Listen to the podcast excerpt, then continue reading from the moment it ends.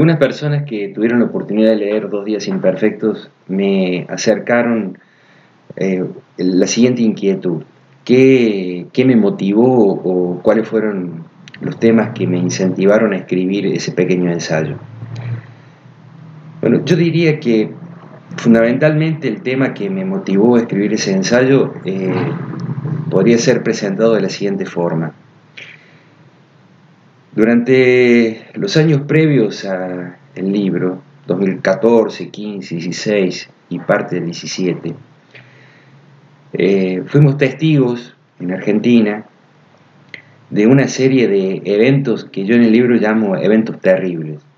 En realidad, esos eventos terribles no son otra cosa más que la aparición en la esfera pública, ante los públicos ciudadanos, de eventos que en sí mismos no son eh, nuevos, eh, usando toda la carga de la palabra lo nuevo, sino que eventos que aparecieron, emergieron en la opinión pública de una manera eh, asombrosa, lo que, nos, lo, que no, lo que caracterizó esos eventos terribles es su carácter de asombroso, nos despertó un cierto asombro, nos movió eh, a diferentes públicos ciudadanos de una manera que no, lo preveíamos y no estábamos acostumbrados a ese, a, ese grado de asombro al que nos vimos inmersos. Eh, la segunda cuestión es que yo quería de alguna manera trabajar esos temas eh, de una forma alternativa a, a cómo la opinión pública lo estaba tratando o cómo se discutían en ciertos ámbitos de la opinión pública y para ciertos públicos ciudadanos. Yo eh, he tratado de, con este libro, de participar en el diálogo público, pero desde otra perspectiva y también con otras herramientas u otros artefactos. Ah, quería hacer un, un humilde aporte o una reflexión en torno a los sucesos políticos que estaban dándole sentido a la opinión pública y a lo que la opinión pública discutía. Eh, creo que muchos lectores, frente a dos días imperfectos, pueden pensar que el autor eh, toma una distancia desmedida de la realidad. Algo así como que el texto carece o el autor carece eh, de valentía, hay un déficit de valentía, podrían pensar. Otros, en vez de rotularlo así como déficit de valentía, podrían pensar que hay un exceso de cobardía en el texto. El texto no aborda la realidad como la realidad es discutida en la opinión pública.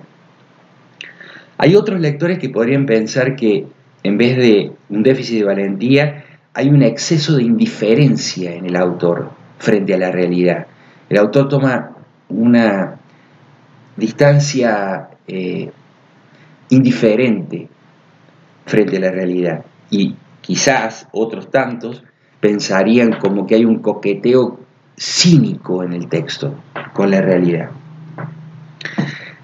Yo pienso que lo que me motivó a la escritura de, de Dos días imperfectos es tratar de participar en el diálogo público a través de eh, transmitir o revalorizar o poner nuevamente en foco dos, eh,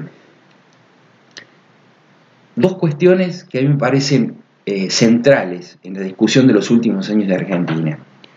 Por un lado, revalorizar la prudencia como un elemento central de la reflexión y del juicio político. Y por otro lado, la cuestión de la hipocresía en el sentido de formalismo que permite mantener ciertas eh, estructuras formales de interacción pública. Y no encontré una mejor herramienta para resaltar estas dos cuestiones que la estupidez. Porque justamente la estupidez es como una especie de contracara tanto de la prudencia como de la hipocresía. Y la estupidez mm, creo que me permitió hacer eso en el texto, porque la estupidez tiene dos propiedades que son em, muy centrales para la, para la estupidez, que es la velocidad y la repetición. La estupidez no puede funcionar sin cierta velocidad, pero al mismo tiempo no puede funcionar sin la repetición. Y la repetición no en el sentido de la repetición de lo nuevo, sino la repetición de lo viejo.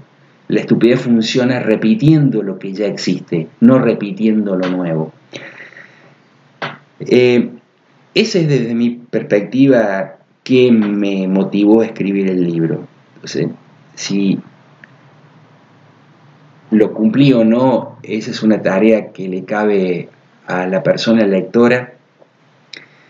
Eh, establecer el final de un juicio acerca de las aparentes motivaciones que tiene el lector.